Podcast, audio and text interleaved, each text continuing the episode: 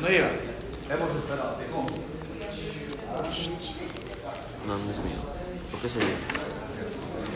Hay O era tu compás, tornillo. O era mío. A ver. Creo que sí. Creo que sí. Mejor me lo quedo. Por si acaso. Listo. Ah, jóvenes. Vamos a, Este sí a, es. este, el día lunes, mm, no, pero el día martes de 10 a... a ver, De 10 a 12, yo creo que de 10 a 12 podemos dar asesoría. ¿ya? Sí, el día martes de 10 de la mañana a 12 del día, los que puedan, especialmente estoy hablando por este martes. ¿Por qué? ¿Qué tiene? ¿De qué hora a qué hora?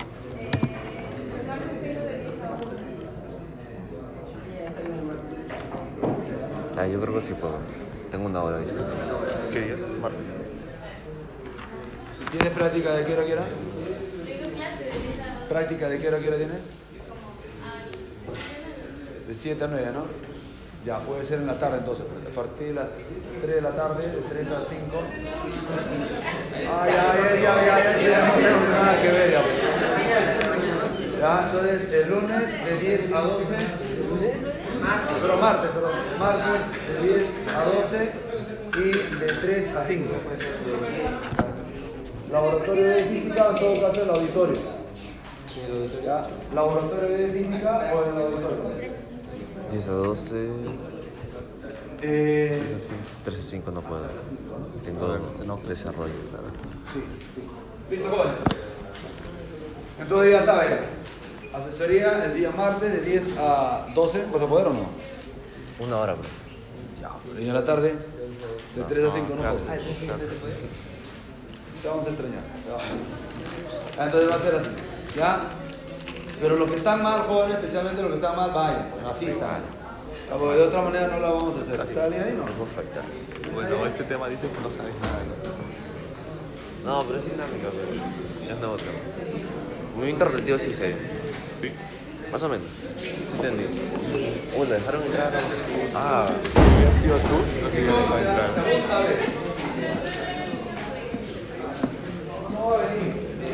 Esto no viene. Eso no viene.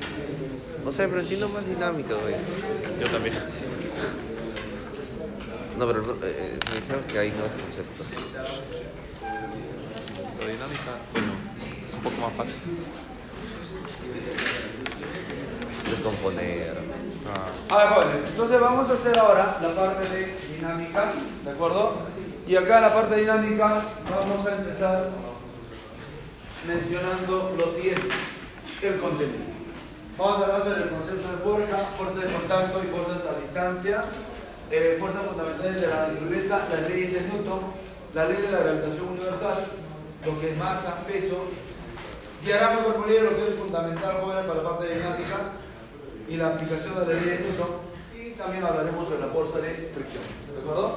Fuerza de fricción. Entonces, ¿qué vamos a mencionar acá? En la parte dinámica también vas- vamos a estudiar el movimiento de los cuerpos.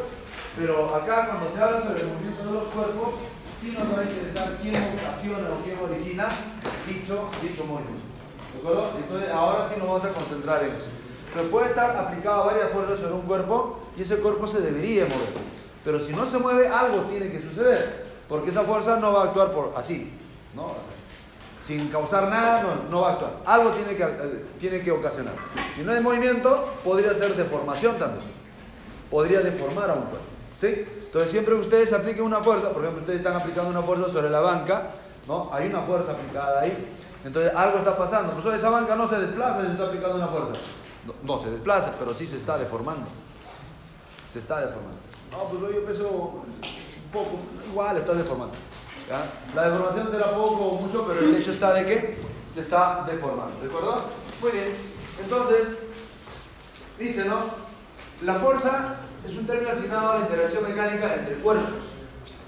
¿no? La fuerza puede efectuar tanto el movimiento como la deformación ¿no? sobre ella. Por ejemplo, ¿no? acá está actuando, está eh, aplicando una fuerza sobre este auto, entonces este auto se debería mover y se mueve y se mueve.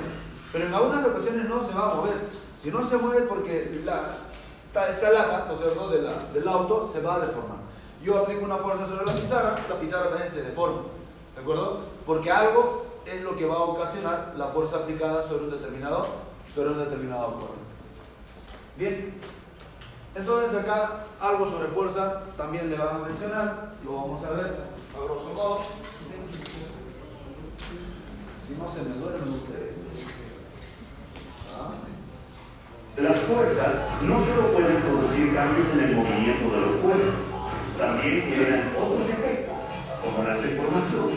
Se llaman deformaciones elásticas a las que se producen en el cuerpo solo mientras la fuerza está actuando.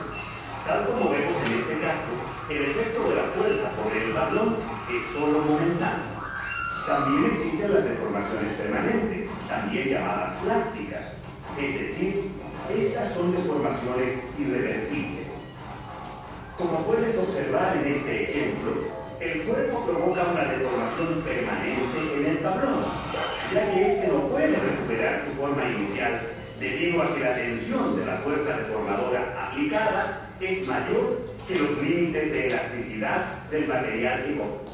Entonces, eh, acá se habla sobre fuerza elástica y esa fuerza elástica eh, existirá siempre que no se rebase el límite elástico de los materiales. Entonces, más adelante, cuando, o sea, pronto ya, van a ir a física 2, entonces ahí les van a hablar sobre elasticidad, sobre deformaciones. Entonces, hay deformaciones elásticas y deformaciones plásticas. Elástica, le voy mencionando, es cuando un cuerpo, ¿no es cierto? Tú le aplicas una fuerza y se deforma. Si deja de aplicar la fuerza, ¿qué va a pasar? Retorna a su posición original. Entonces, eso es una deformación elástica. Pero la plástica es cuando tú le aplicas una fuerza, se deforma, pero deja de aplicar la fuerza, no retorna a su posición original, queda deformado. Puede retornar un poco ligeramente de repente, dependiendo ya del historial de la, del material, pero igual no va a retornar a su posición original. A eso se llaman deformaciones plásticas. ¿De acuerdo? Deformaciones plásticas. Muy bien, entonces acá vamos a hablar sobre fuerza. Fuerza dice, es una magnitud física ¿no? de origen vectorial, o sea, es, es vector, o sea, tiene módulo, tiene dirección también, y la dirección es muy importante. Acá ya no puedo decir que 5 newton más 5 newton es igual a 10. O no posible.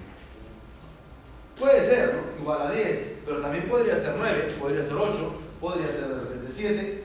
Entonces, ¿eso de qué va a depender? Del ángulo que forman esos dos vectores, ¿de acuerdo? Muy bien, puede ser una acción a distancia, como por ejemplo, ¿cuál? Ah, yo tengo esta regla de acá, y si lo suelto, va a haber una fuerza de acción a distancia. ¿Quién, va a actuar sobre ella? Bueno, la fuerza gravitatoria. ¿no? De manera que si yo lo suelto, ¿qué va a pasar? Esto va a llegar hacia la Tierra. Pero las fuerzas no aparecen solas, siempre aparecen en pares. Es decir, si yo estoy yo lo suelto, sobre ella va a actuar una fuerza, ¿cierto? Hacia abajo. Pero él también va a actuar mediante una fuerza sobre la Tierra. Acción y reacción. ¿Me entiende? O sea, profesor, ¿la red está atrayendo a la Tierra? Sí. Lo que pasa es que la masa de la Tierra es tan grande que no es significativo. No es significativo. Entonces, por eso es que no, no, no se ve que la Tierra se va a acercar a la regla. No. ¿Me entiende? Pero sí la regla se, se acerca hacia la, hacia la Tierra. ¿Se entiende, jóvenes? Eso es lo que va a pasar. Entonces, ahí se dice que hay una fuerza de acción a distancia que a pesar de no estar en contacto, bueno, existirá pues una, una manifestación de, de la presencia de esa fuerza. En cambio, también puede ser por contacto, ¿no? Entonces, golpea ahí, se quiebra el el ladrillo, ¿por qué? Porque otra vez, pues, ¿no? Hay una acción directa, ¿no? De contacto entre la mano de, eh, en este caso, de, que practica artes marciales y el ladrillo, ¿de acuerdo? Entonces, a eso se llaman fuerzas de acción, acción directa. Bien, hay algunas fuerzas fundamentales, ¿no? Y esas fuerzas fundamentales están en la fuerza electromagnética. Y esa fuerza electromagnética es lo que mantiene unido a los cuerpos. Por ejemplo, nosotros estamos compuestos por qué? Por células, esas células, ¿por qué? Por átomos, y esos átomos, ¿por ¿cómo así están enlazados entre ellos? Ah, son por fuerzas electromagnéticas. Ya, esos son los encargados de mantenerlos unidos. De formar una estructura sólida o, de repente una eh, eh, líquida o gaseosa, qué sé yo. Pero ellos son los responsables. ¿Sí? Ellos son los responsables. Una manifestación de estas cargas eléctricas es cuando ustedes de repente han agarrado un peine ¿no? o un lapicero y se han frotado el cabello. ¿Han hecho eso o no? Tienen que ser curiosos, ¿ah? Frotarse el cabello ahí, ¿no? Y después, ¿qué va a pasar? Si tienen pedacitos de papel, ¿no? Lo acercan, lo debe atraer. ¿Han hecho eso? ¿Tú has hecho alguna vez eso o no? ¿No? ¿Nunca? Jóvenes, tienen, tienen que ser así, o sea, tienen que ser este, investigadores, curiosos. Es que en verdad también los, papás de, de- de ustedes, ¿no es cierto? Los papás a veces tenemos la culpa porque a veces le, le rompemos la, ¿no es cierto? La, la curiosidad del, del chico, del joven, de la, de la señorita que está ahí creciendo, ¿no? Rompemos de repente la curiosidad que tiene. ¿Cuándo se rompe eso? Cuando papá, mamá, ¿no es cierto?, compra un regalito y al niño de 2, 3 años le entrega el carrito y de repente el carrito pues, lo, lo desarma. ¿no? En 2, 3 minutos lo desarma. Y no lo desarma por maldad. Le agarra una muñequita y lo desarma. ¿no? Y no lo desarma por maldad. ¿Por qué lo desarma? Por su afán de investigación. Quiere investigar, quiere ver de qué, qué hay adentro, cómo funciona el asunto. Si hay duendes adentro, no, qué sé ¿me entiende? Es por curiosidad, no es por maldad. Pero papá a veces no entiende lo que me ha costado, control remoto y mira lo que has hecho. ¿Me entiende? Entonces justamente ya una y otra vez ya, se te va pues, ¿no? la capacidad de investigación, ya se te va, ¿no? Y ahora dice, investiga, ¿no? Sé curioso. A veces es injusto, ¿no? Pero bueno, pero hay que recurrir ahora a eso, ¿no? Hay que investigar, hay que ser observadores. Y una de esas observaciones que ustedes deben haber hecho de repente es que, por ejemplo, ¿no? Si saben física, eso podrían hacer. ¿ah? Y eso a los chicos de física 3 les, menciono. Por ejemplo, cuando es cumpleaños de mamá, de papá o cumpleaños de los hermanos, ¿qué hacen en la casa, joven? ¿Qué hacen en tu casa? Una reunión, pero para reunirse ahí en la casa, ¿algo hacen en el ambiente o no? Decorar. ¿Con qué? ¿Con qué decoran? ¿Con qué decoran la? No decoran nada. ¿No? Entonces, con, con globos. ¿no? ¿Y esos globos con qué se pegan? Con la cinta, ¿no? Sí, pues le pegan una cinta ahí arriba, al techo, no sé, a los costados, hacen, hacen figuritas bonitas ahí está, feliz cumpleaños, ¿no? Te queremos mucho. Pero una vez que termina la fiesta, todo eso que tiene que hacer, despegar. ¿Y la pared queda igual? No, la pintura, con él cuesta eso y no queda igual. También, ¿no es cierto? Pero eso tiene otro costo, ¿no es cierto? Tiene otro costo. Ahora, y los que no sabemos de eso, caballero, nada más, la, la cinta ahí, el, el embalaje que hay que despegar y sale con toda pintura, ¿no? Entonces se malogra. Pero si ustedes saben física, pueden aplicar física también. ¿Y cuál es eso, profesor? Agarran ese globo, es un paño de lana y si no tienen, gato siempre hay. en el lomo del gato no perro no gato. O conejo después. Entonces frotan, no le va a pasar nada al conejo, no, al contrario van a pensar que están acariciando al conejo. Entonces simplemente le frotan ahí el globo al, ¿no? al lomo del, de- conejo y le pegan a la pared. Ojo, la pared sí tiene que estar limpia. ¿no? Con pintura y. Le pegan ahí y se queda pegado. Se queda pegado. Y al techo igual. Y se queda pegado. Es lo que sucede acá. La niña que está haciendo, está frotando el globo, ¿no es cierto?, sobre su frente. ¿no? ¿Y qué va a pasar? Se electriza. ¿Qué, qué, qué es eso de electrizarse? Allá, los cuerpos en realidad en su, en su estado natural están neutro. ¿Algo? ¿Estás explicando el globo? Pues deja que explique el globo. ¿Ya? Listo. Entonces, jóvenes, ¿qué significa frotar el globo, ¿no es cierto?, sobre un paño? Ah, es que el, el globo pierde electrones. Le arrancan electrones. Entonces, cuando el globo pierde electrones, no se va a quedar tranquilo. El globo también quiere neutralizarse. Entonces va a tratar de arrancar electrones de quiénes, ah? De cuerpos livianos que están alrededor de ella. Y si ese cuerpo liviano es un aislante, lo único que va a hacer se queda pegado ahí.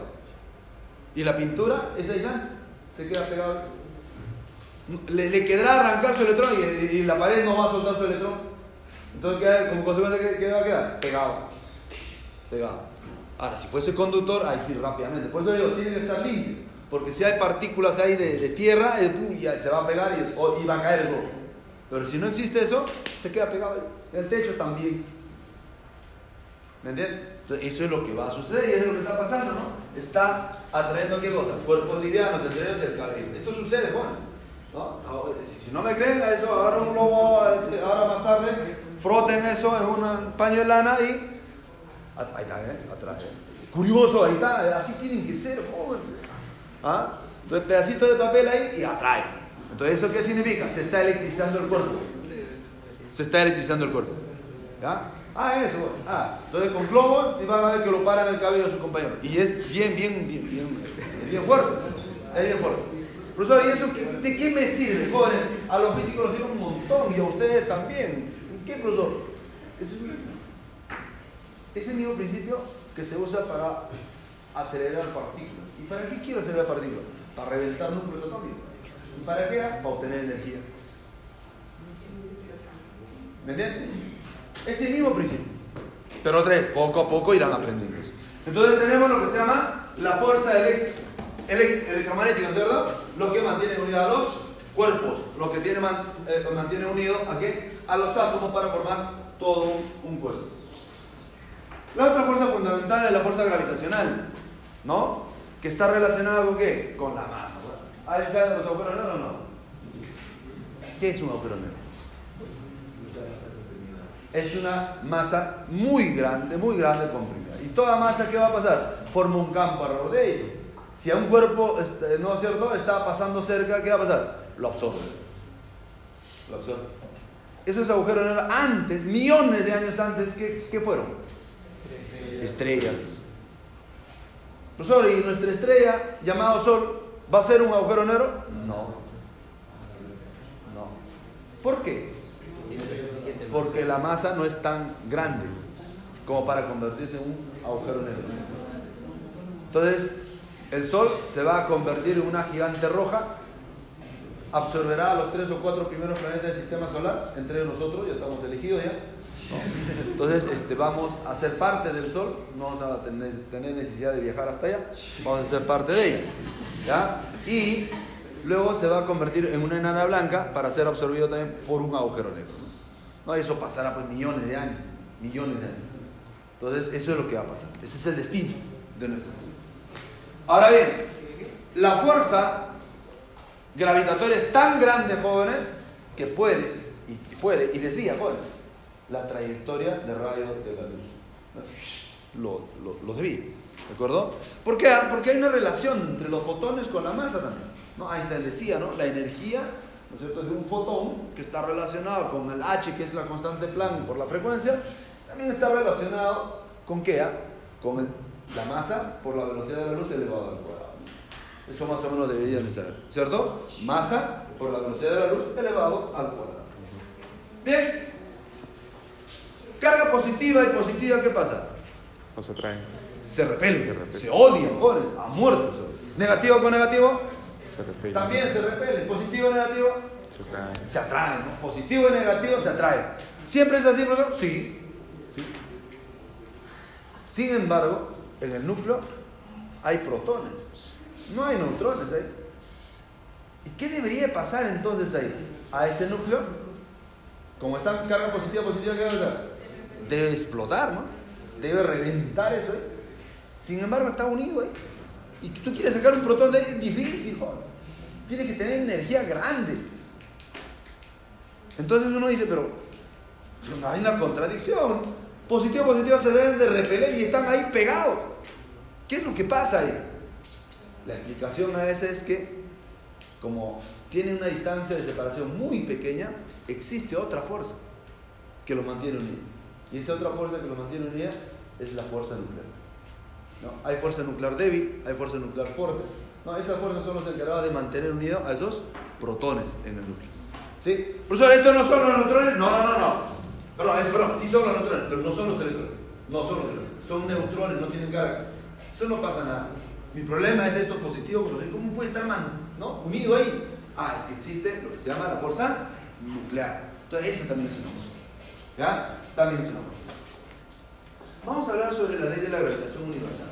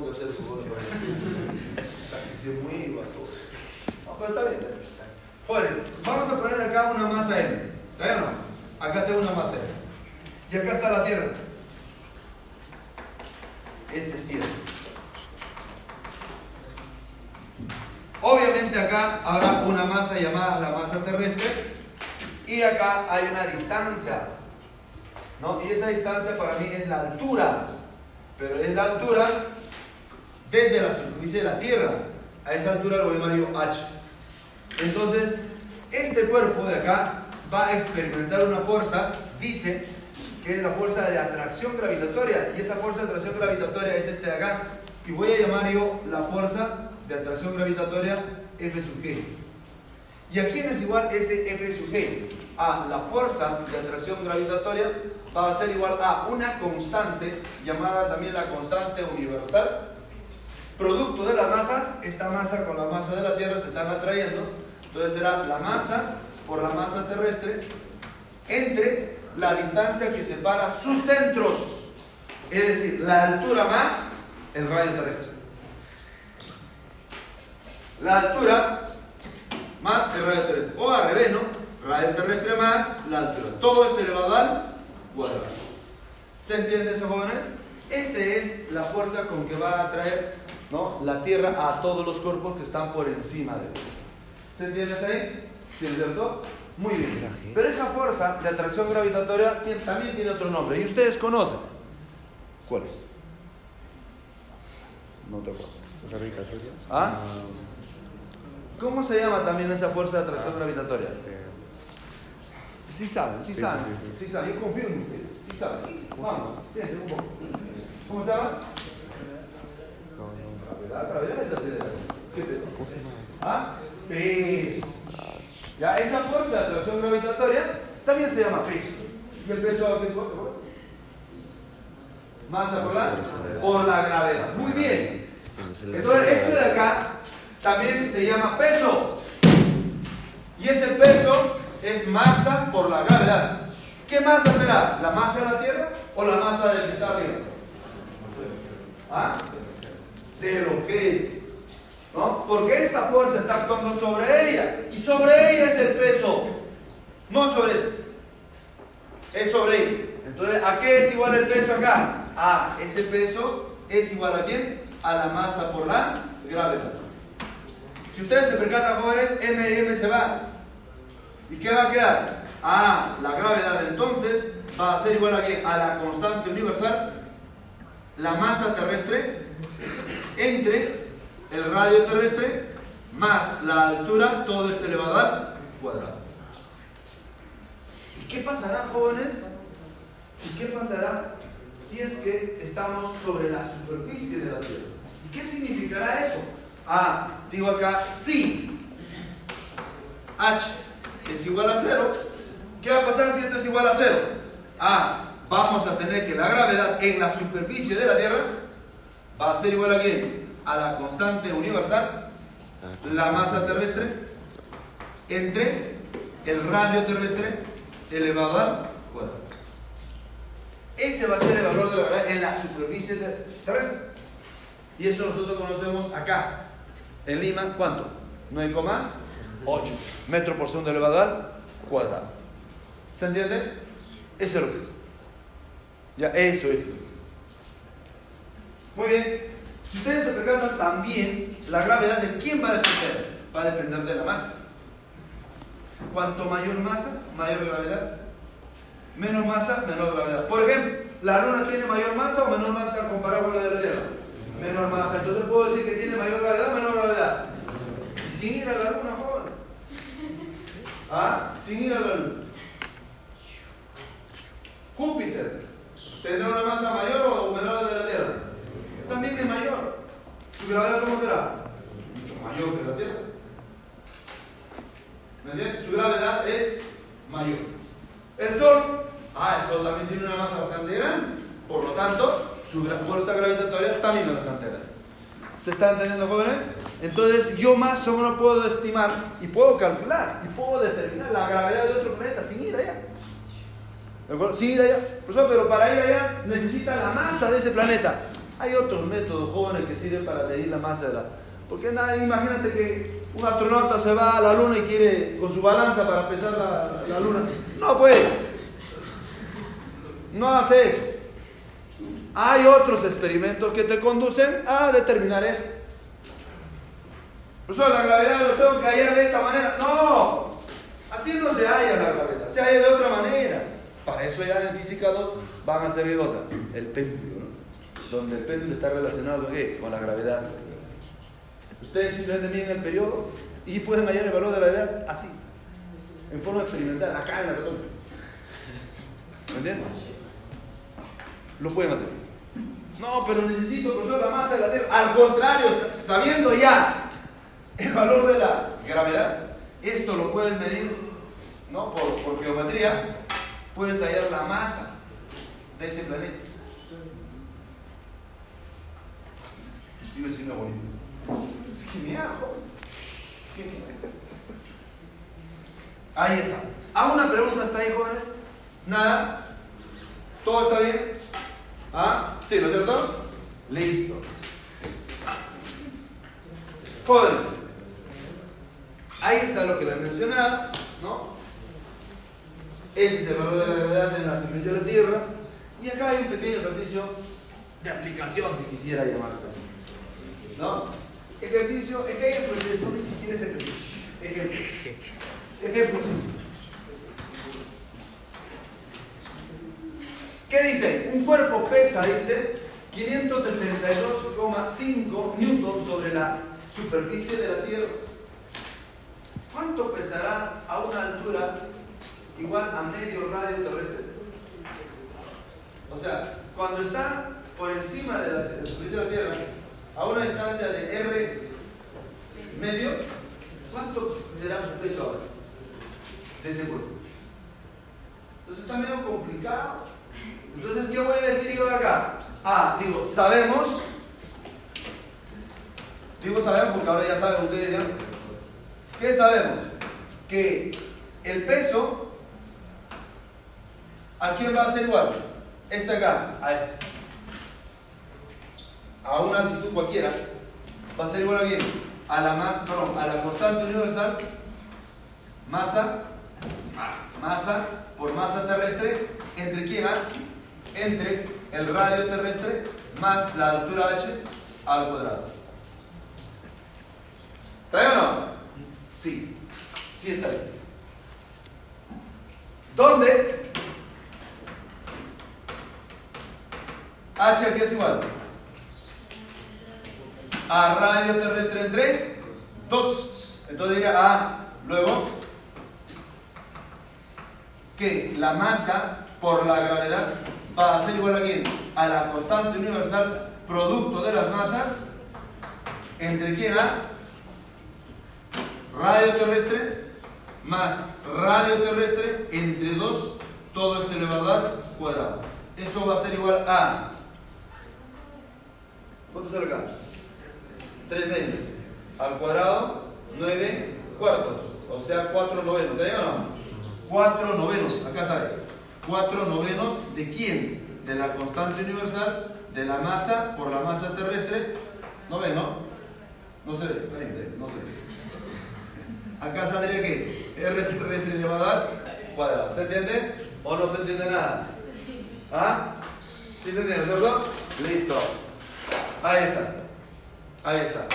Profesor, ¿y ahora qué hago? No conozco la constante universal. No conozco la masa. De repente podría encontrar ahí. Pero tampoco conozco el radio de la Tierra. La masa Tierra tampoco da. ¿Y con eso quiere que determine? No, pues.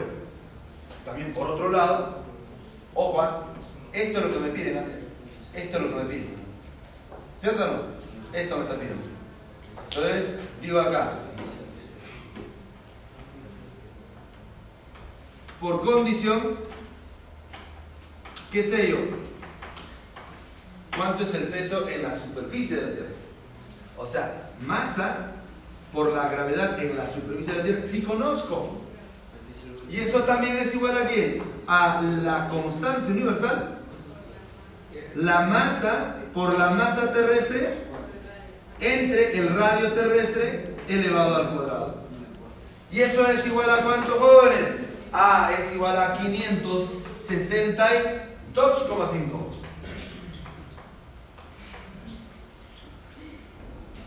¿Ya está o no? Claro, si ustedes se percatan ahora, mira Todo está acá, es lo mismo que está acá. ¿O no? ¿Ya está? ¿Ya está? Entonces, ¿qué digo ahora? Ajá. El peso, que es la masa por la gravedad, va a ser igual a cuánto? A 4 novenos de 562,5. ¿Cuánto será el peso entonces, jóvenes? 250 litros, ¿no no? Newton. Tiene que poner unidad, siempre. ¿Alguna pregunta hasta ahí? ¿Nada? ¿Alguien ha viajado al extranjero alguna vez por acá? ¿A dónde fue? A España. ¿Y, a qué altitud volaba el avión? ¿10 kilómetros de altura? ¿Puede ser? ¿Y cómo sabes eso? Porque el piloto decía, ¿no? En la pantallita decía. Pero otra vez, ustedes podrían verificar eso. Si ustedes van con su balanza, ¿no? ¿verdad? Ustedes saben en tablita cuánto es el radio de la Tierra, eso es conocido, ¿ya? En promedio, claro está. Tienen su balanza, se pesa, acá peso, ¿no es cierto? No sé, se me ocurre, 82 kilogramos, fuerza, ¿no? Y cuando estoy en el avión, pongo la balanza ahí y me subo ahí. Y si yo tengo ahí el peso, podría determinar a qué altitud está volando el avión. No estás con tu winche colgado ahí. No, no, Si no, tú en forma indirecta puedes hallar. Profesor, ¿cómo así? Usted estaba floreando nada más. No, sí, sí se puede. Por ejemplo, ¿no? A ver, a ver. El peso en la superficie de la Tierra, este es el peso de superficie de la Tierra. Superficie, peso en la superficie de la Tierra.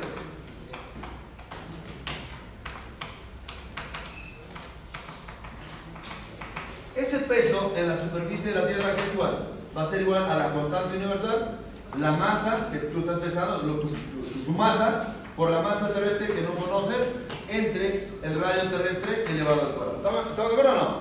Muy bien. Ahora pesa tu peso que sea dentro del avión. Ahora digo que esté acá. Peso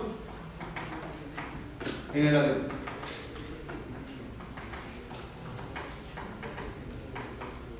¿Qué va a pasar? Ah, tu peso en el avión, ¿a qué va a ser igual? Otra vez, la constante universal. A tu masa, la masa de la Tierra, entre el radio de la Tierra más tu altura a la cual estás volando elevado al cuadrado. ¿Qué haces ahí? Divide. Divide.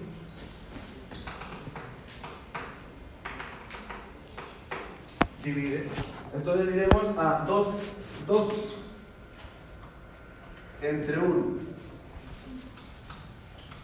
¿Qué voy a tener? Allá, el peso en el avión entre el peso sobre la superficie de la Tierra, ¿va a ser igual a quién? Miren, esto se va. Se va. ¿Qué va a quedar? A ver, radio terrestre, ¿le parece? ¿Está ahí o no? A ver. Sí, radio terrestre. Al cuadrado entre radio terrestre más la altura h. Al cuadrado. Esto en forma experimental lo tienes en el avión. Esto en el aeropuerto. Antes de subir al aeropuerto. Radio terrestre, si conoces, puedes encontrar H. Y se acabó. Y así verificas si estás volando a 10.000 ¿no? metros de altura. ¿no? De repente más, ¿no? o de repente menos. Entonces así podríamos hacer. ¿Se entendió chicos? ¿Sí? ¿Van a experimentar eso o no? ¿Ah? Imael corrobora, ¿no? De repente su, su, su eh, instrumento este del señor este está, está mal del avión, ¿no? Ya, pues reclamo, tu reclamo.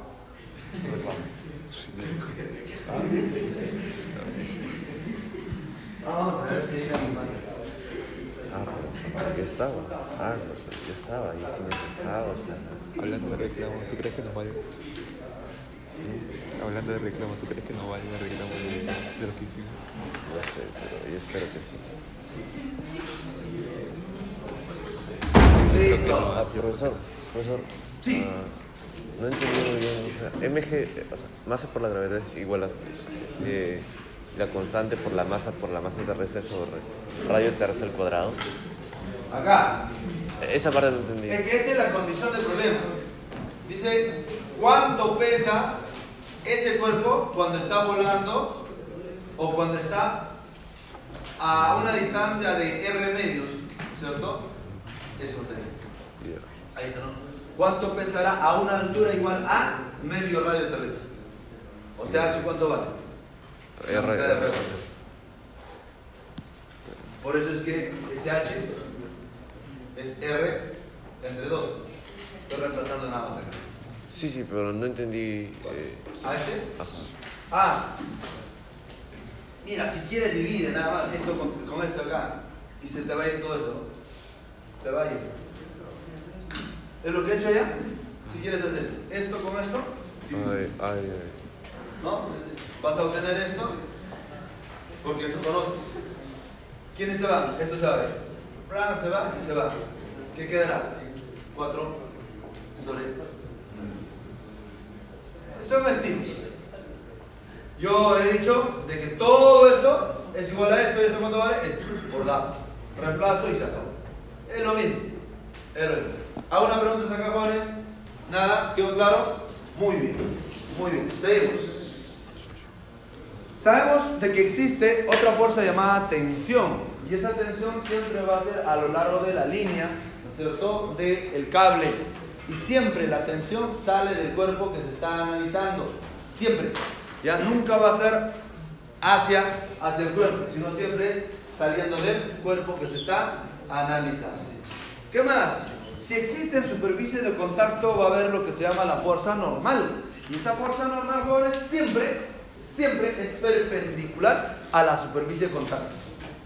Si hay dos normales, habrá, perdón, si hay dos superficies de contacto, habrá dos normales. Si hay cuatro superficies de contacto, habrá cuatro normales. Y siempre apuntando hacia el cuerpo. No es saliendo del cuerpo, es apuntando hacia el cuerpo. Por ejemplo, acá yo tengo uno, dos, tres superficies de contacto. Las normales serán apuntando hacia él, hacia el cuerpo. Entonces, yo analizo la roca. Entonces digo, allá, acá hay una superficie de contacto, haber una normal, otra normal y otra normal. Si es una esfera, esa normal tiene que estar a lo largo del radio. Porque el radio, jóvenes, es perpendicular a cualquier superficie de la esfera. ¿Ya? A cualquier superficie de la esfera. ¿Se entiende, jóvenes? Profesor, si es una elipse, sobre eso también, busca una perpendicular. Siempre. ¿De acuerdo? Esa va a ser la línea de acción de la normal. ¿Qué más necesitamos saber? Ah, la fricción. La fricción, jóvenes, es una fuerza que se opone al movimiento o la tendencia a moverse. ¿Se entiende?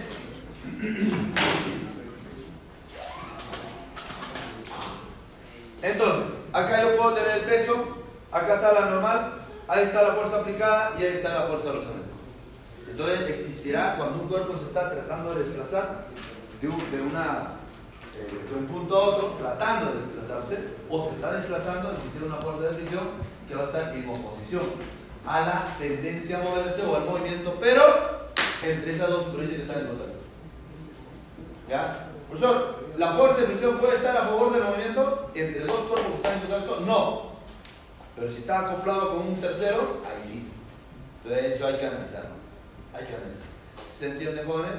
¿Sí? Y ese ya es un curso anterior, ¿no? ¿Cómo se llama ese curso? Fufi, ¿no? Han llevado Fufi, expertos en Fufi, jóvenes. Por eso están. Por eso están. Listo. Listo. Ahí está. ¿No? Y acá dice, ¿no? Es una fuerza que aparece cuando las superficies de dos objetos se deslizan entre sí o tienden a hacerlo. ¿De acuerdo? O tienden a hacerlo. Entonces, esa es la fuerza de rozamiento. La fuerza de presión tiene características. Sí, ¿cuáles son? Ah? Que siempre tangente, tangente a la superficie contacto. Siempre. ¿Ya? No va a ser perpendicular, no va a ser no, diagonal, no va a ser. Siempre es tangente o paralela a la superficie de contacto. ¿Se entiende, jóvenes? ¿Sí? Así va a ser. Dice, no, la fricción se debe a las irregularidades en las superficies que están en contacto mutuo y dependen de los materiales y de cuánto se compriman entre sí. De eso va a depender. O sea, va a depender de qué? De la normal. ¿Cuánto se comprime? Es en dependencia de la normal. ¿De acuerdo? Y también va a depender de la naturaleza de los cuerpos que se están, que están, están puestos en contacto. De eso va a depender. ¿Ya? Fue una broma que yo hacía a mis. A, una llevé a mis amigos. Yo trabajaba, trabajaba antes en el Instituto Físico. Entonces, este.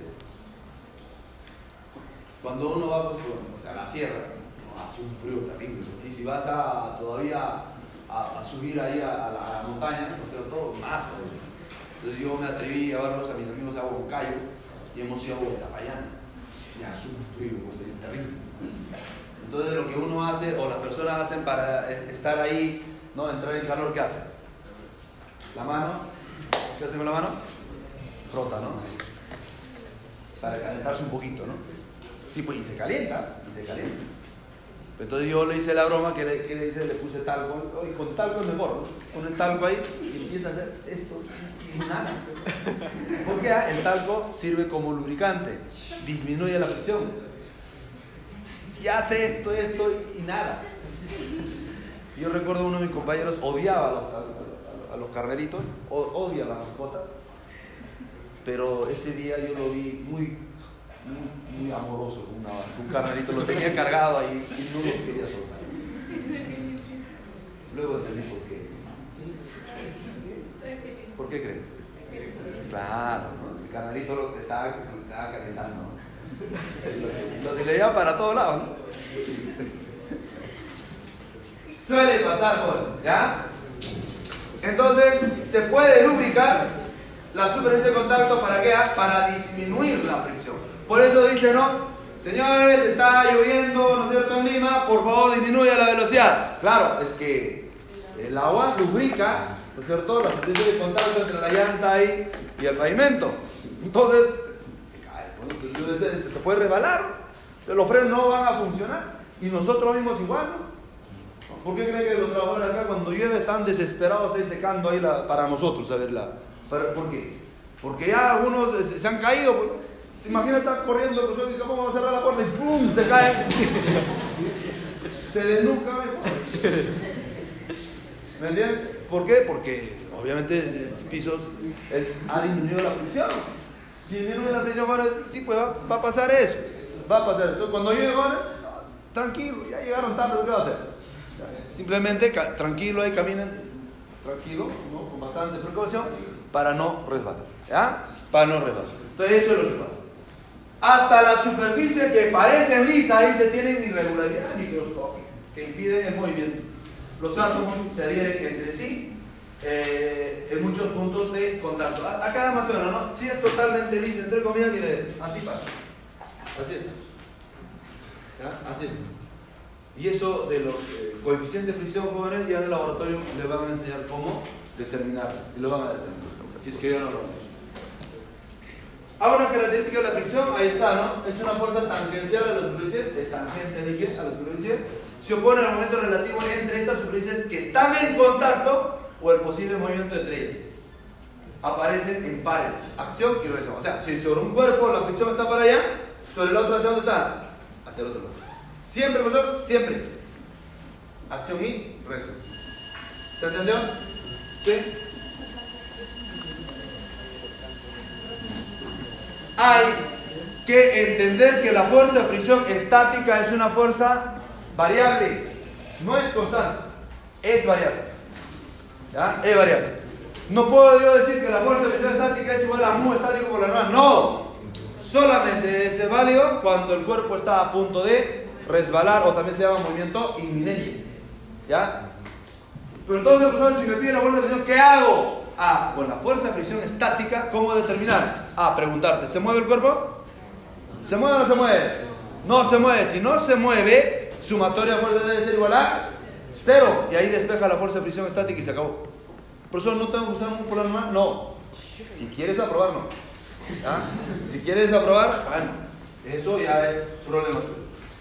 Ahí está cuando está a punto de deslizar, a punto de moverse uno respecto al otro. Y el otro que sí es siempre fácil es este, ¿no? La fuerza de fricción cinética. Eso sí siempre va a ser constante. No importa cómo se mueva, simplemente que se mueva con aceleración o velocidad constante, el valor va a ser el mismo. ¿Se entendió, jóvenes? ¿Y cómo se va a determinar? Mu por la normal. Jóvenes, se a su descanso y luego continuamos, ¿verdad? Oye, yo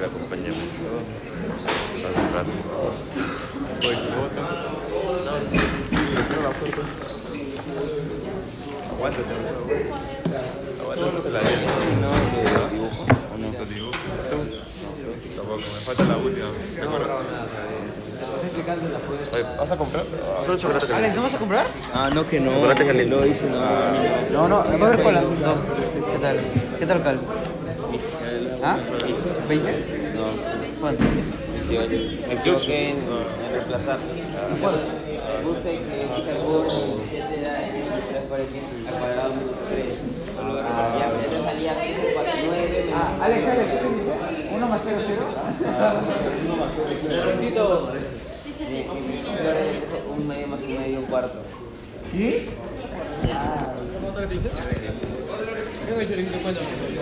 ¿Ah? No, muchacha. No, muchacha. Oh, mi celular. Ya me robaron. ¿Por cuál es más grande? eh? No, aquí el video de Alex, aquí el video de Alex. ¿O estoy más grande? Le, oye, le vamos a dar, le vamos a dar tu Ah, se muestra, muestra.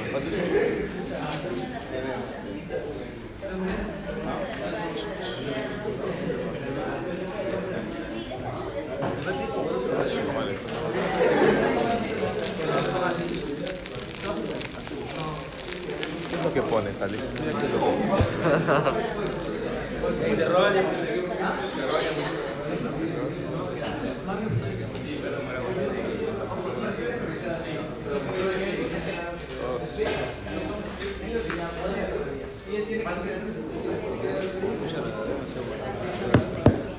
¿Cuál es más grande? ¿Cuál es más grande?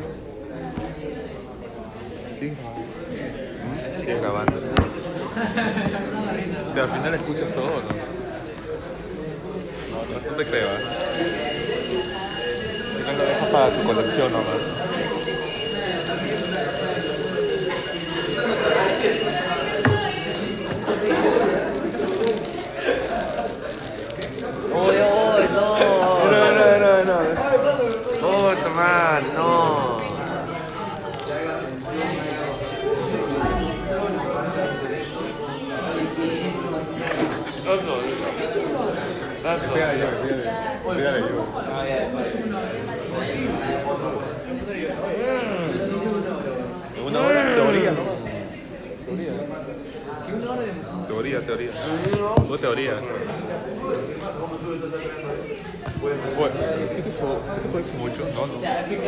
Portugal, não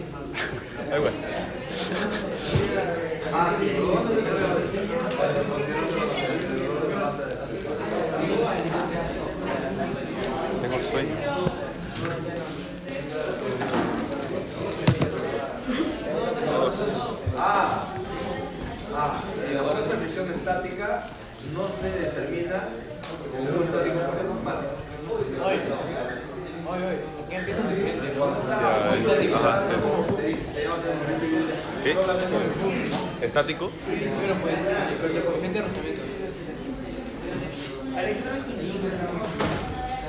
¿Lo escuchaste? Me obligan, me obligan. Ahora no has venido con buzo. Es Es un si voy milagro. con pantalón Es un milagro. deportivo, van a decir que vivo acá. Bueno, la Ah, bueno. de siempre, bueno, eso sí. Hemos hablado sobre la fuerza de rozamiento y los coeficientes de fricción. Antes se creía que el coeficiente de fricción eh, no podía ser mayor que la unidad. Ahora ya se ha encontrado que sí puede ser mayor que la unidad. Es más, antes a veces se, decía de que el coeficiente de fricción. Ya. Antes se decía que el coeficiente de fricción estática siempre, siempre era mayor que el coeficiente de fricción cinética. Así se decía. Pero ahora no ya se ha encontrado materiales donde los coeficientes de fricción estática y cinética también van a ser iguales. ¿De acuerdo? Van a ser iguales. Entonces acá hay una tabla. Acá hay una tabla donde te dan algunos coeficientes de fricción. ¿De acuerdo? Por ejemplo, mayor que la unidad, acá está, ¿ven? 1,05. ¿No? El estático. Ya el estático. Acá hay 1. Y así también hay otros materiales que tienen mayor que la unidad, ¿no? Los coeficientes de presión estáticos, ¿de acuerdo? Pero también el estático y el cinético podrían tener valores iguales. Pero hasta ahora todavía no se ha encontrado que el cinético sea mayor que el estático. No. Entonces por ahora nos quedamos que sí pueden ser iguales, ¿no? Pero no pueden ser, el, cinético no puede ser mayor que la estática, ¿de acuerdo? Entonces eso es lo que se tiene. Entonces vamos a hablar o vamos a ver un poco sobre la fuerza de presión. Acá está. Se llama roce o fricción a la fuerza que se opone al deslizamiento de dos superficies. Cuando dos cuerpos entran en contacto, se generan dos fuerzas, una perpendicular al movimiento, que es la fuerza normal, y otra paralela al movimiento, que es el roce. Ah, sí, debería. No. Mientras mayor es la fuerza normal, mayor será la fuerza de roce. El peso es abajo. Eso es arriba.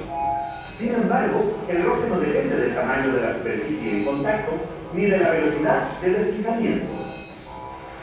Sí depende de la naturaleza de las superficies en contacto.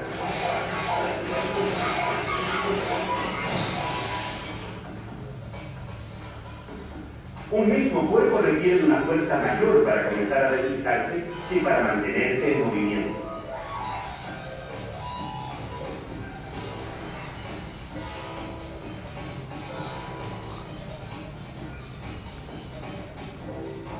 El roce es una fuerza útil para muchas operaciones, incluyendo caminar y andar en bicicleta, y para frenar, por supuesto.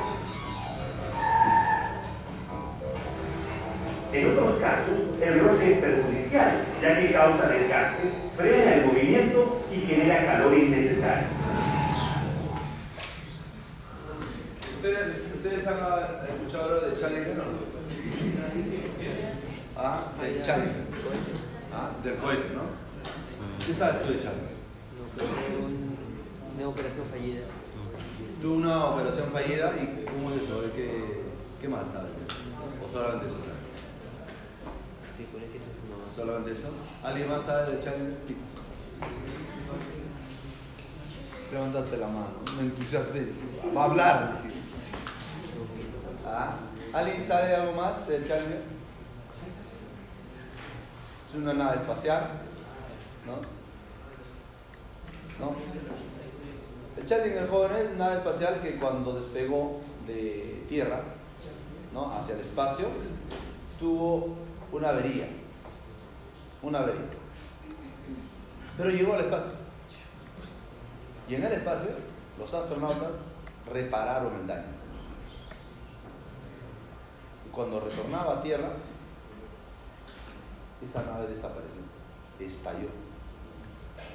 Entonces investigaron, imagínense lo que cuesta una nave espacial, es un montón de dinero. Y las pérdidas humanas que ha habido ahí. ¿No? Este, entonces investigaron cuál era la causa. Muchos atribuyeron de que una de las causas muy fuertes era de que ese daño que tuvo esa nave cuando salió de acá de tierra no fue reparado en su totalidad. Pero expertos dijeron que no, sí, sí, sí fue reparado en su totalidad. Pero entonces, ¿por qué estalló?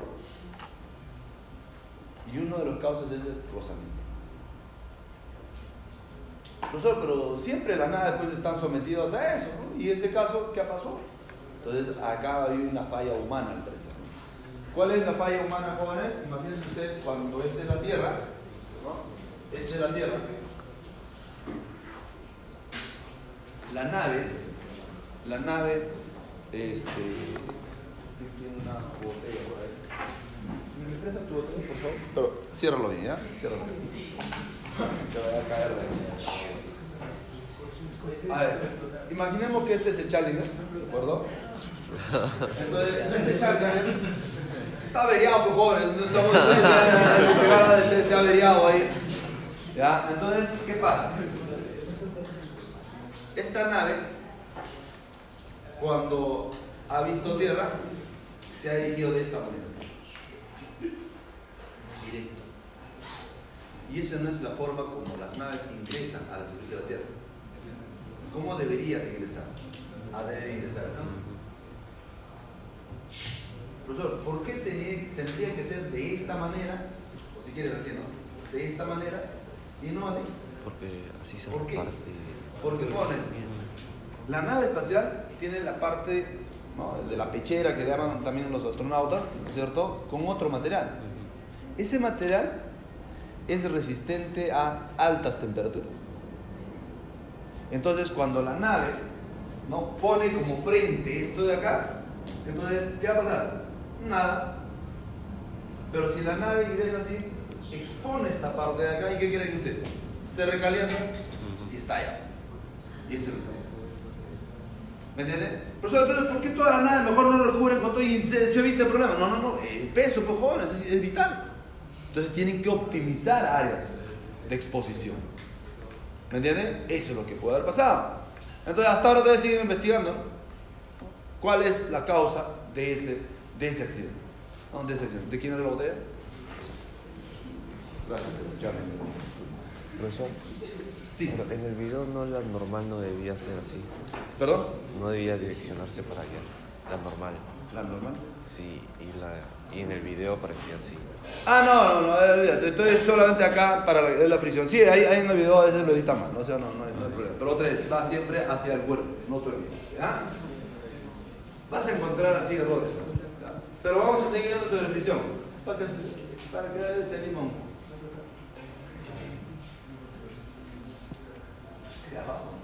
Producido en sociedad por la Fundación Nacional de la Ciencia. Imagina, si puedes, un mundo sin fricción. Un mundo donde autos y camiones se moverían fácilmente, pero los frenos serían inútiles.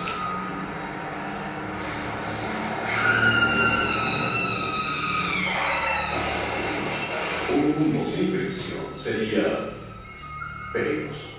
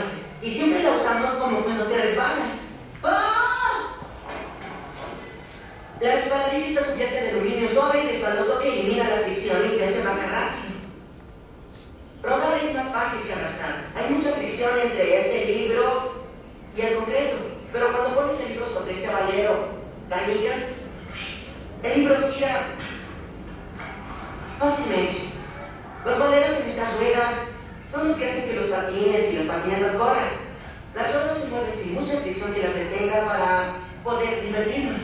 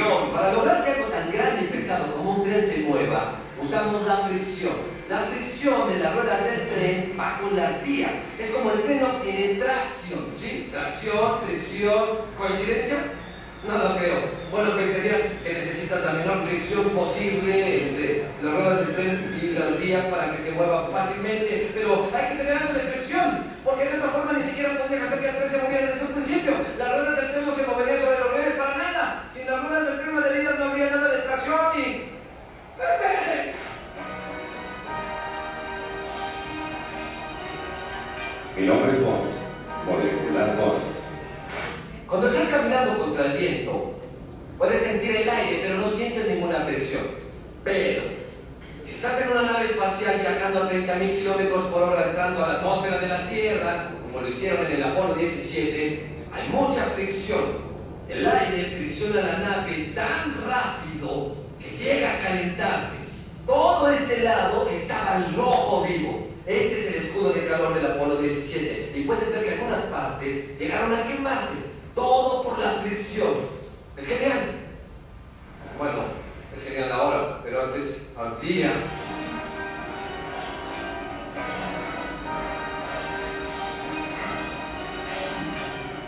¿Esperas que algo de fricción? No, señor Van. Espero que te quemes. Ah.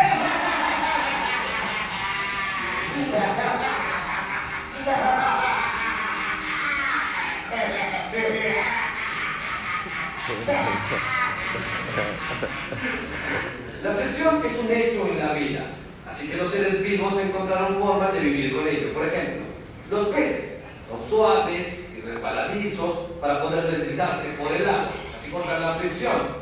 Oh.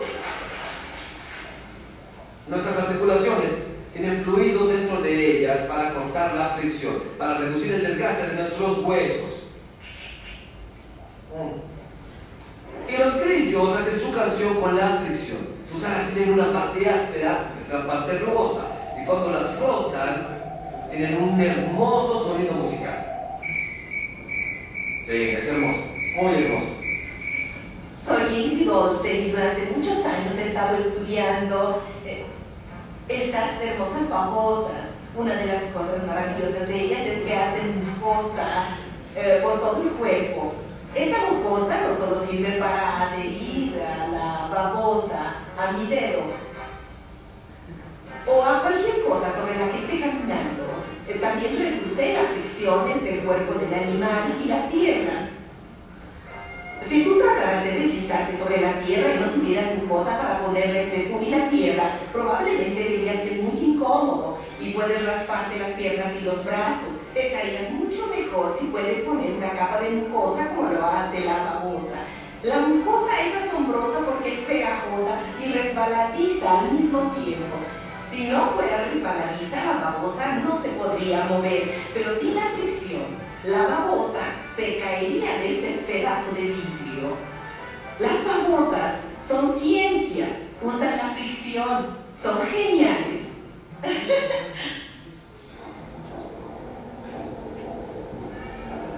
Este es un túnel de viento. Es donde los científicos miden la fricción del aire. Cuando las moléculas del aire chocan contra cosas como los aviones, hay fricción. Por eso los aviones tienen una forma alargada las corrientes. ¿Listos? Este es un modelo de un avión supersónico que podría volar algún día. Es muy importante hacer que el viento fluya sobre él suavemente, porque mientras más suave es el flujo, pues menos energía vamos a necesitar, menos combustible para hacerlo llegar a donde queremos. ¿No es genial? Los peces viajan por el agua, enfrentan los mismos problemas que los aviones y camiones contra el viento.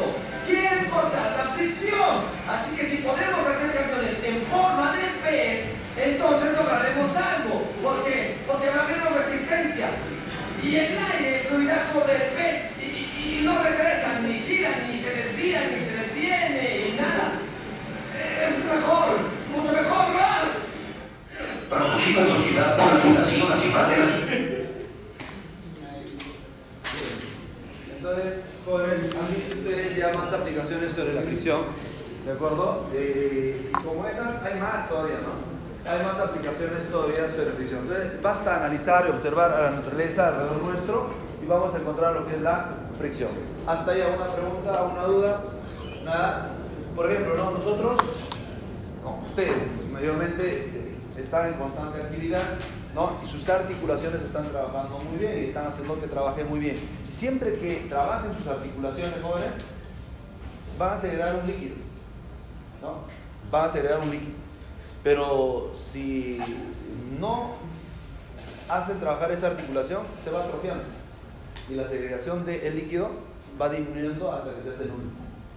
¿Y qué pasa luego? Se suelta. Eso pasa con los, ¿no? la persona ya de edad, 70 años, qué sé yo, sus vértebras, ¿no? esos discos que tiene, bueno, la separación esto, se va reduciendo y se fija.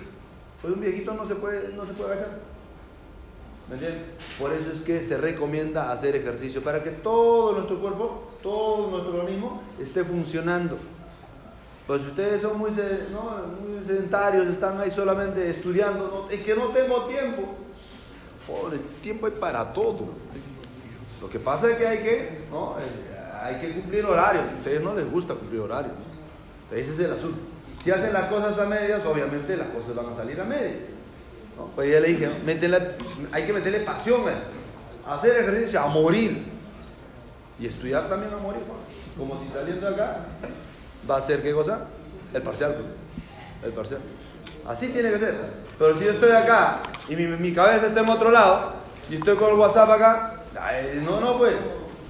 Ya le dije, ah, no podría ir a una fiesta no con su líder de física bajo el brazo. No podría. No, no sea mal.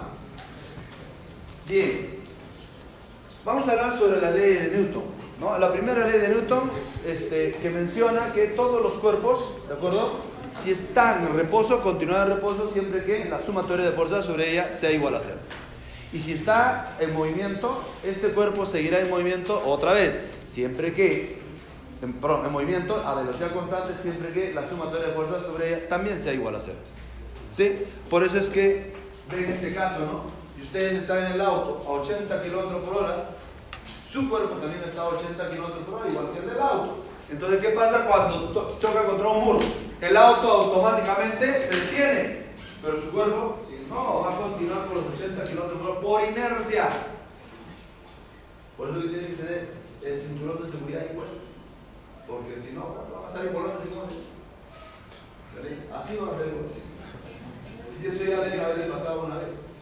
Ahora, generalmente nosotros hacemos, por las actividades que hacemos, desarrollamos músculos de acá adelante.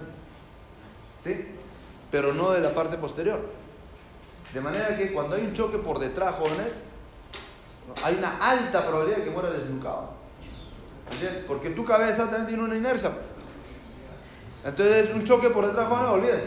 O sea, no lo cuenta. Para eso es que se pide que los autos tengan, ¿qué cosa? Un apoyo para la cabeza, atrás. Si no lo tienes, si está acá nada más, jóvenes, no, no, eh, te puedes desnucar. Preferible que tomes otro carro. Apoyo para tu cabeza ahí. Porque uno no sabe. pues. Uno no sabe. ¿Me entiendes? Entonces, si hay un choque por, por detrás, entonces tu cabeza va a apoyar sobre, ¿no? sobre el asiento, entonces no va a haber problema. O al menos se va a reducir. ¿Cierto? La consecuencia. ¿Se entiende, jóvenes? Ese es por inercial. Entonces acá vamos a hablar ahora sobre lo que es la primera ley de Newton. Primera ley de Newton. Otra.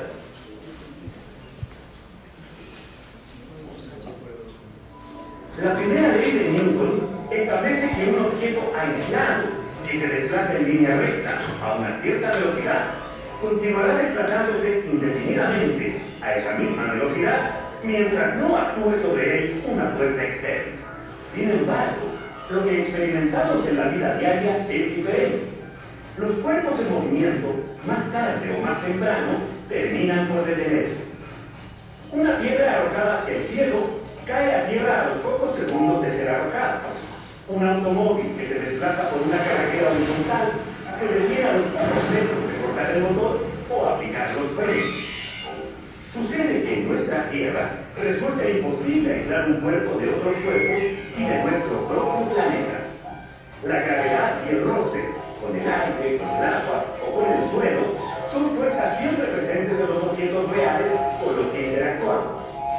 Esta realidad cambia en el espacio profundo, donde las fuerzas que ejercen cuerpos muy distantes sobre un objeto determinado suelen ser extremadamente pequeñas, por lo que no siempre se percibe el efecto de frenado o de cambio en la trayectoria de un cuerpo en movimiento.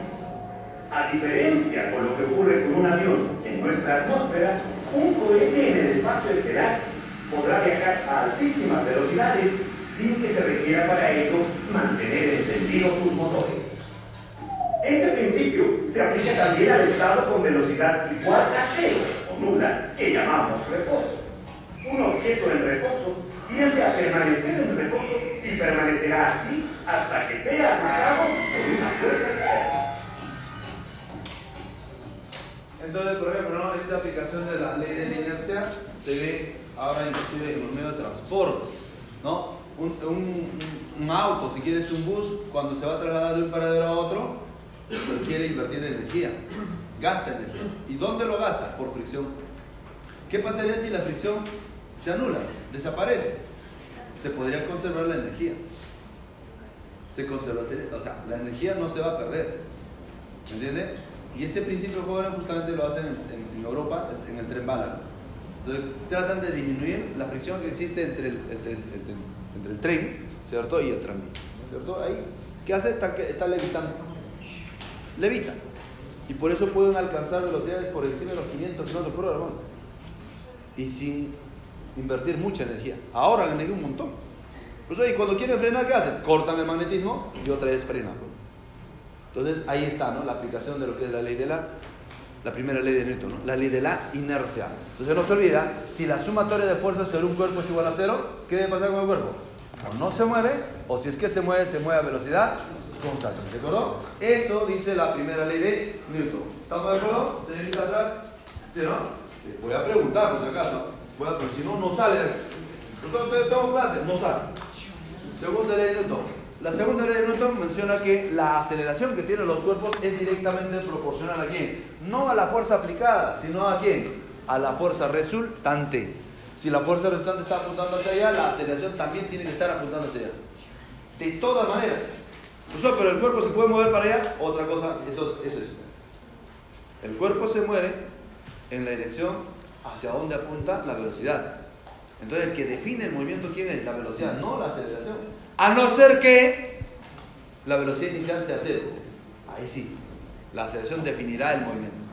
Pero si hay una velocidad previa, el que define el movimiento, ¿quién es? La velocidad, más no la aceleración, tampoco la fuerza resultante. ¿De acuerdo? A veces suele haber ese error, ¿no? El cuerpo se está moviendo para allá y la fuerza resultante está para allá.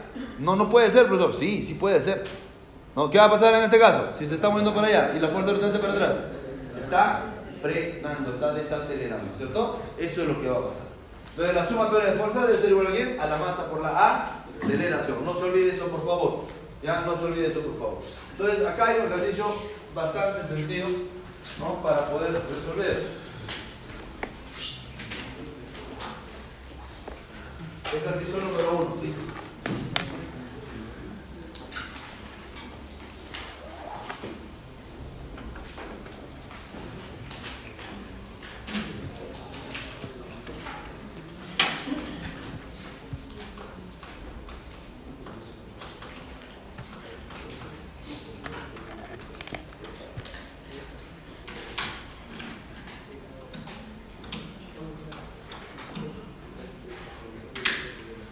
Ejercicio 1 dice, un bloque de hielo de 10 kilogramos está sometido simultáneamente a dos fuerzas constantes, F1 y F2, que están sobre un plano horizontal X y totalmente liso. Vamos a poner así.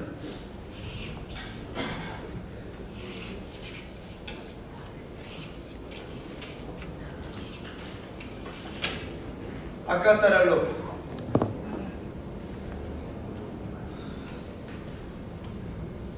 a este. El plano X y está acá, ¿no?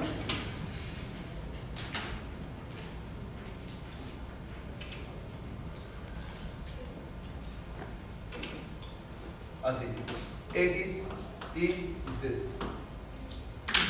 ¿Estamos de acuerdo? Entonces dice que estas dos fuerzas están sobre el plano X, Y, o sea, sobre este plano acá. ¿Cómo? ¿De qué, qué dirección? No, no importa. Por ahora no importa. Entonces, dice, ¿no? Eh, si el bloque está en el origen y parte del reposo, no para t igual a cero, calcular o determinar, dice, el vector posición. El vector posición. Entonces, para determinar yo el vector posición, ¿qué tengo que hallar yo? La aceleración primero. ¿Y cómo se halla la aceleración? Por segunda ley de Newton. Entonces digo lo siguiente, ¿no? Determinamos la aceleración.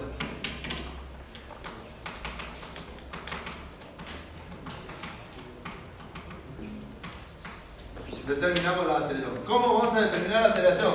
A. Usando la segunda ley de Newton. Segunda ley de Newton.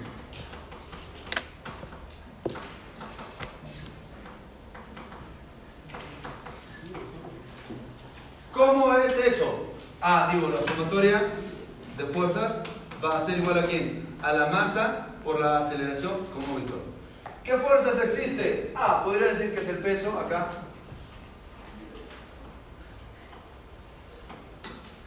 ¿Qué más? Una normal que está para arriba. ¿Qué más? Las fuerzas F1 y F2.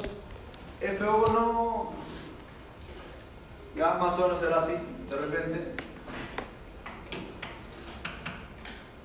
F1.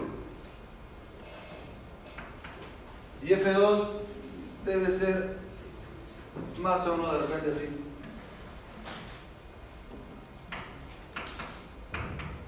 Y listo. Entonces digo, si motor de fuerza debe ser igual a cero. Esto no se va a anular porque no hay movimiento acá. Solamente es horizontal. Entonces, ¿qué mencionaré yo? Ah, ya. Vamos a decir F1 más F2 debe de ser igual a qué? A la masa por la aceleración. ¿Se entiende eso? ¿Dónde?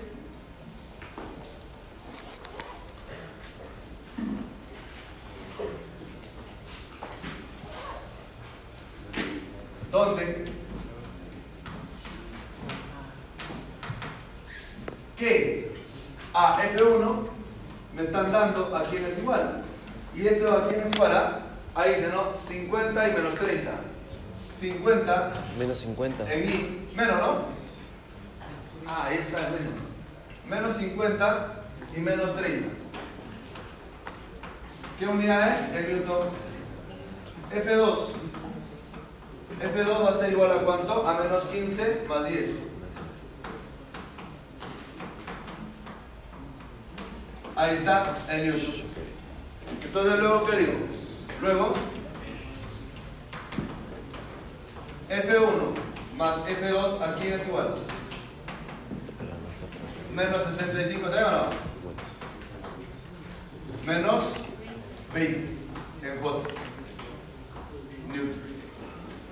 ¿Se entendió?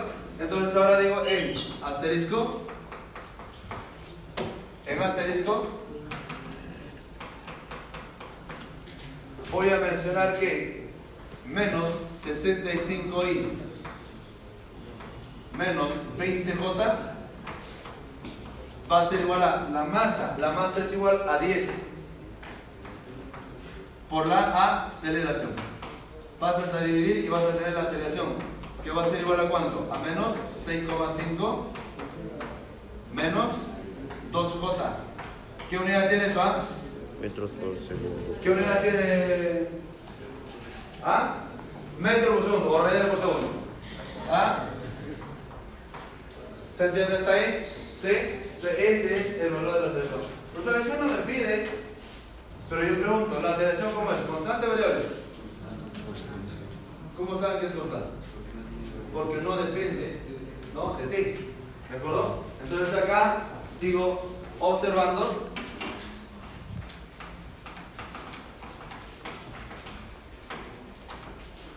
la aceleración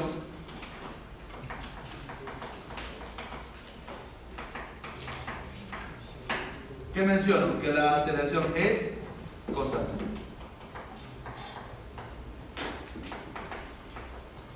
El que quiere impresionar lo puede hacer, hace por integración. ¿De acuerdo? Por integración. Pero el que no lo puede hacer también por cinemática, porque yo ya sé ya que está con aceleración constante, entonces debería cumplirse esto, ¿no?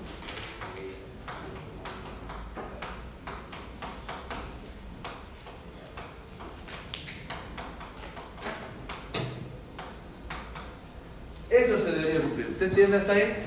Sí, ¿no es cierto? Entonces voy a decir, ajá, la ley de movimiento entonces, o el vector posición, voy a decir lo siguiente, ¿no? El R va a ser igual a... eh. Ah, todavía quiero identificar algo más. ¿Dónde? Voy a poner acá, ¿dónde? ¿Dónde la posición inicial cuánto vale? 0 en I más 0 en J. La velocidad inicial ¿Seguro? ¿Ah? ¿Sí, no? ¿Por qué A? Porque parte de reposo. Y la aceleración también ya tengo. Esa aceleración va a ser igual a cuánto? A menos 6,5 menos 2 j.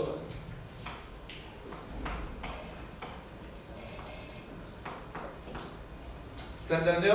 Entonces ya ahora sí, en la ley de movimiento.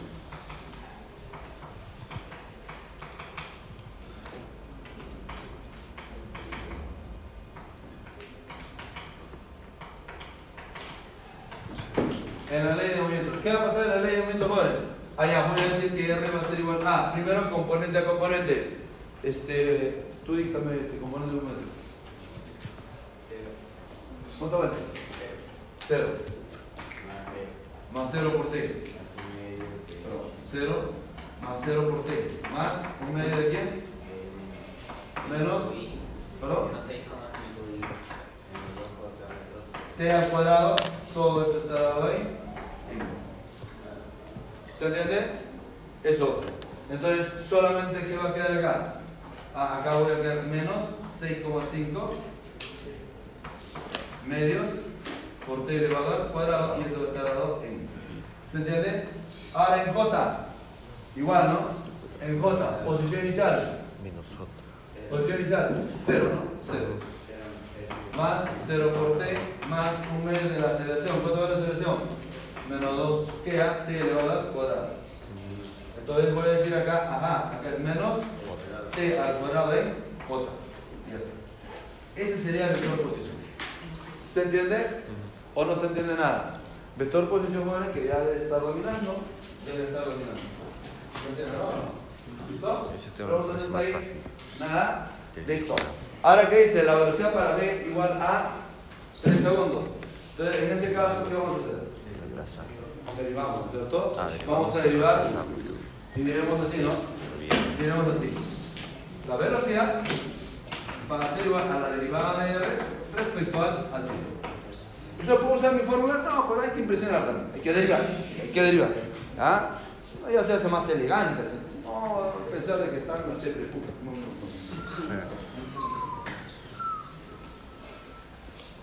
¿Ustedes saben que van a hacer el o no? ¿Quién está en la cerveza? ¿Quién tiene experiencia en la. La frente acá. Sí, pues hay autos que sí. ¿Quién está? Ahí está, el lujo ahora. ¿Tú sí estás? Dale, bonita, ¿no? Es bonita la experiencia. Alguna vez intenté enseñar ahí. No, no, no, no me fue posible. ¿Qué iba a enseñar? ¿Ah? ¿Qué iba a enseñar? Física, pues, ¿qué más voy a enseñar? Biología no voy a enseñar, ¿no? Es que antes enseñaba física. Ah. Antes. Ahora ya no creo que no enseña física. Antes enseñaba física. Sí. Bien, entonces vamos a derivar esto y vamos a decir que la velocidad, la velocidad va a ser igual a quién? A la derivada de esto. ¿Cuánto vale la derivada de esto? Menos 6,5. Menos 6,5 t en i. La derivada de esto? Menos T. Menos 2 T. t j. Entonces ahora si digo para t igual a 3 segundos, para t igual a 3 segundos, ¿qué digo? Allá, la velocidad entonces va a ser igual a eh, menos 6,5 multiplicado por 3 menos 2 por 3 Menos 6 No se sabe. Seguro. Uy, como siempre deja acá. 19,5 en mil menos 6, ¿no? ¿Qué unidad es? ¿Metro por segundo cuadrado o no? Segundo nada. ¿Se entiende eso? ¿A una pregunta? ¿Nada? ¿Tú también estás Qué en el grupo? No. ¿No? ¿Dónde está el reloj? ¿O de frente? En tu casa. Está bien. Hay otro que se prepara en casa. Es suficiente, po. La dirección de la aceleración. ¿Cómo puedo obtener la, la dirección de la aceleración? Oye, tú, tú que estás. ¿Cómo hay yo la dirección de la aceleración?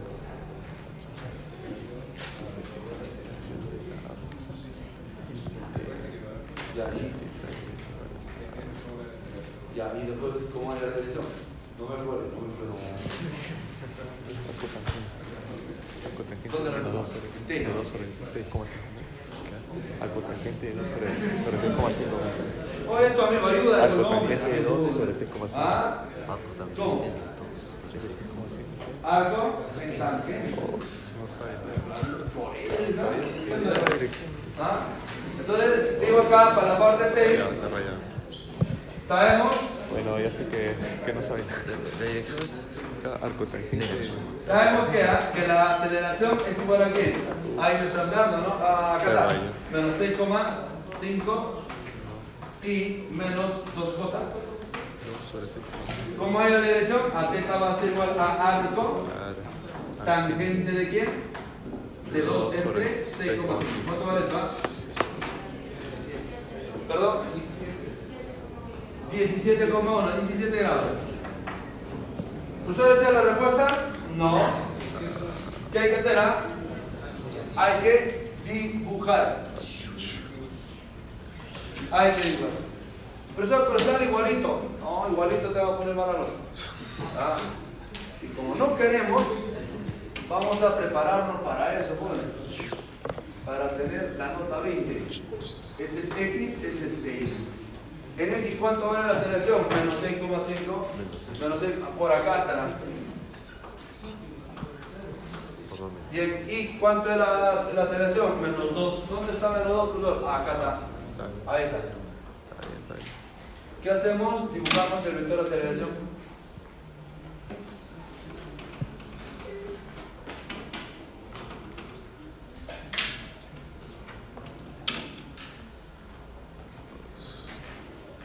Ahí está. ¿Y cuál es el ángulo? ¿Este sí o no? ¿No? ¿Cuál es? El de arriba, ¿no? Claro, esto vale 17, 17 grados. Entonces, esa es la respuesta. Podría ser, podría ser, pero hay que prepararnos para lo peor. ¿no? Para lo peor. ¿Cuál sería ese de lo peor? Que nos toque, que nos califique un profesor muy, muy verde en esto. Entonces vamos a decir allá, acá para impresionarnos, ¿no? Oeste, 17 grados. Ese profesor se va a desmayar. Sale, sale. Ahora, que quiere impresionar de otra manera, también lo puede hacer. ¿Cuánto, profesor? 197 respecto al este. Perdón, sí, bueno. Respecto al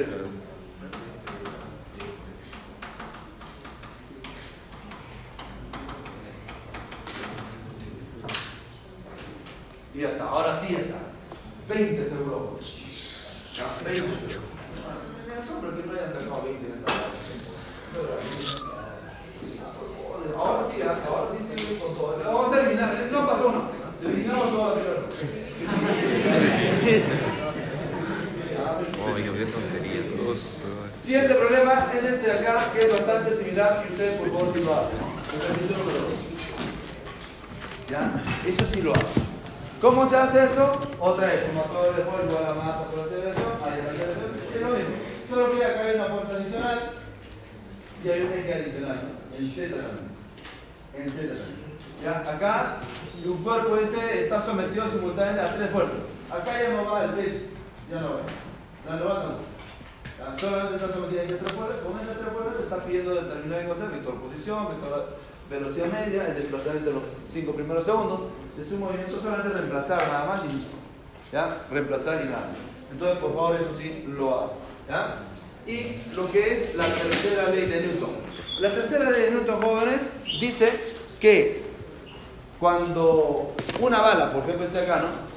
Sale con una determinada fuerza, ¿quién le transmite esta fuerza? La pistola.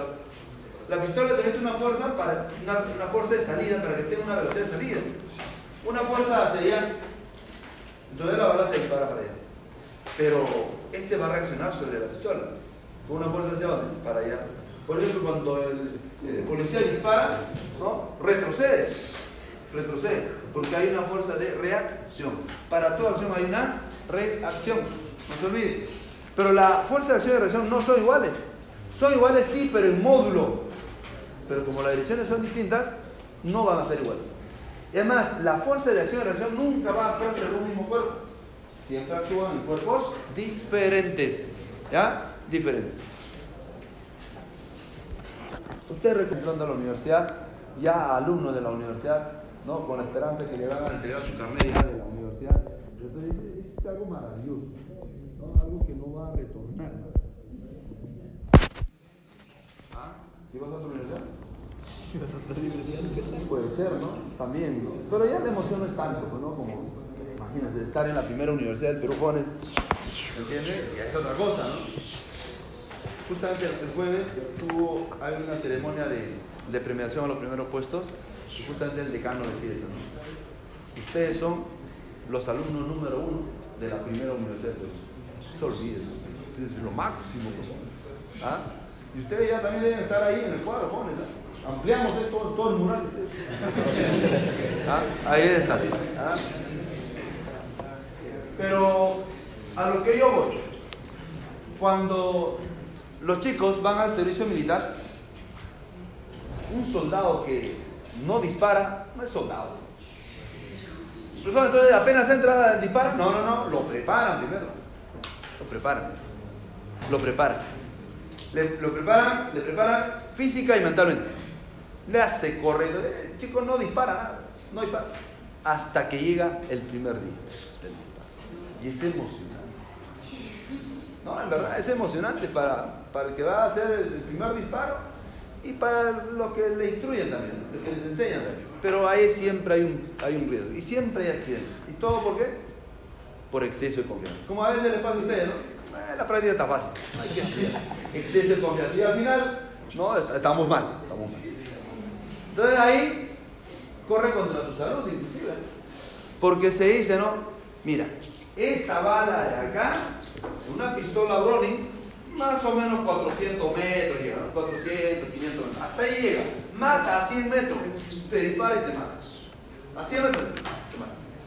Pero una, una bala de, de armamento del ejército, no pues. Eso no avanza a 500 metros, 2000, 2500 metros. Y mata a 400 metros, tranquilo te mata. Pero para tener ese alcance, ¿qué debe de, ocurrir? Ah, mayor fuerza de salida de la bala.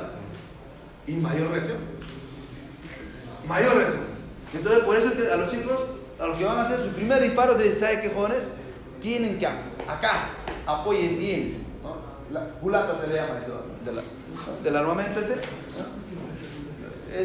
Apoya bien acá, acá. Te paras bien y no, y, y, y disparas pero apoya bien acá. Pero no, pues como ya el chico ve cómo dispara el resto, ya la experiencia que tiene, ¿no? Entonces de repente está un poquito para acá, ¿no? y piensa, piensa en imitar, ¿no? Y siempre. Acá hay un huesito, ¿cómo se llama eso? Clavícula. Por lo menos uno hay, hay fracturado. ¿Por qué? Por no hacer caso. Apoyen acá. Entonces lo ponen en cualquier sitio y ¡plum! Y esto no se puede yesar, cojón. No se puede yesar. ¿Y todo por qué? Por no saber escuchar. Por no saber. Siempre, mínimo hay uno, mínimo. Hay accidente.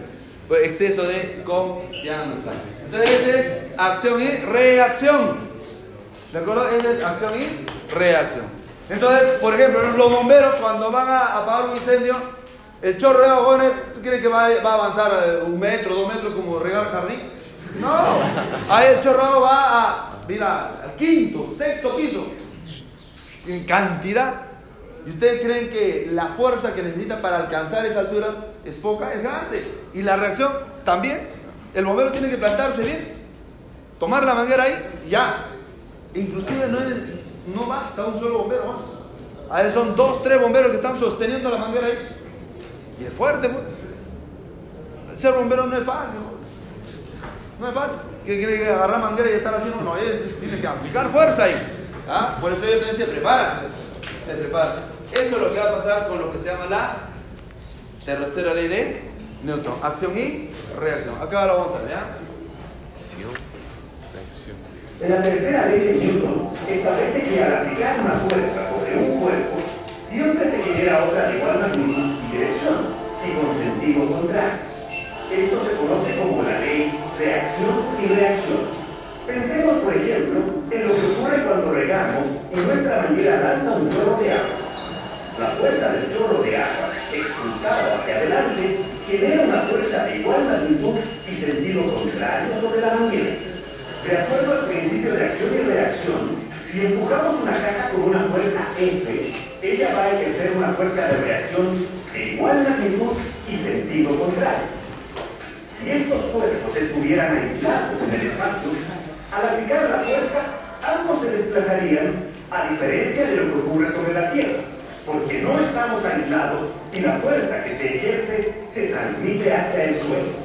Si empujamos la caja teniendo puestos unos patines, saldríamos hacia atrás debido a la fuerza de reacción. Entonces, te resumen. A ver, que este, ya se quieren ir. Primera ley de Newton, habla. ¿De ¿Qué trata ley de Newton?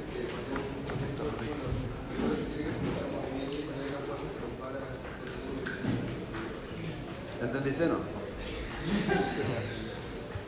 ¿Entendió usted, señorita, o no? ¿No? Yo tampoco entendí. Tú, tú, tú más o menos eh, ah, idea tiene, ¿no? Si no hay que, hay que ordenar un poquito más idea. Primero de Newton, voy a preguntar al resto, ah, el que está apurado especialmente. ¿ah?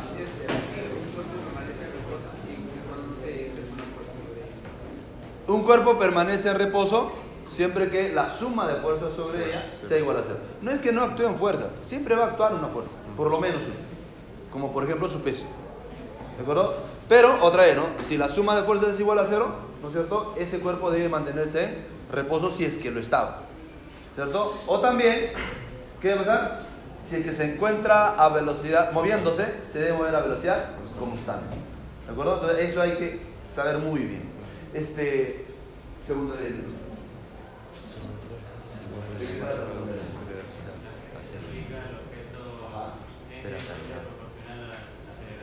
O al revés también, ¿no? La aceleración es directamente proporcional a quién? A la fuerza resultante o a la sumatoria de fuerzas. Tercero. Ante la- cuando ejerces una fuerza siempre vas a tener una reacción de ella la fuerza de, o sea, hay una fuerza llamada la fuerza de acción y por lo tanto va a haber una fuerza de reacción. Y siempre va a ser en sentido contrario. El módulo van a ser iguales, pero como fuerzas como tal, nunca van a ser iguales. Y siempre actúan en cuerpos distintos. ¿Sí? Pueden ir en paz, Pueden ir esta pues semana. ¿eh?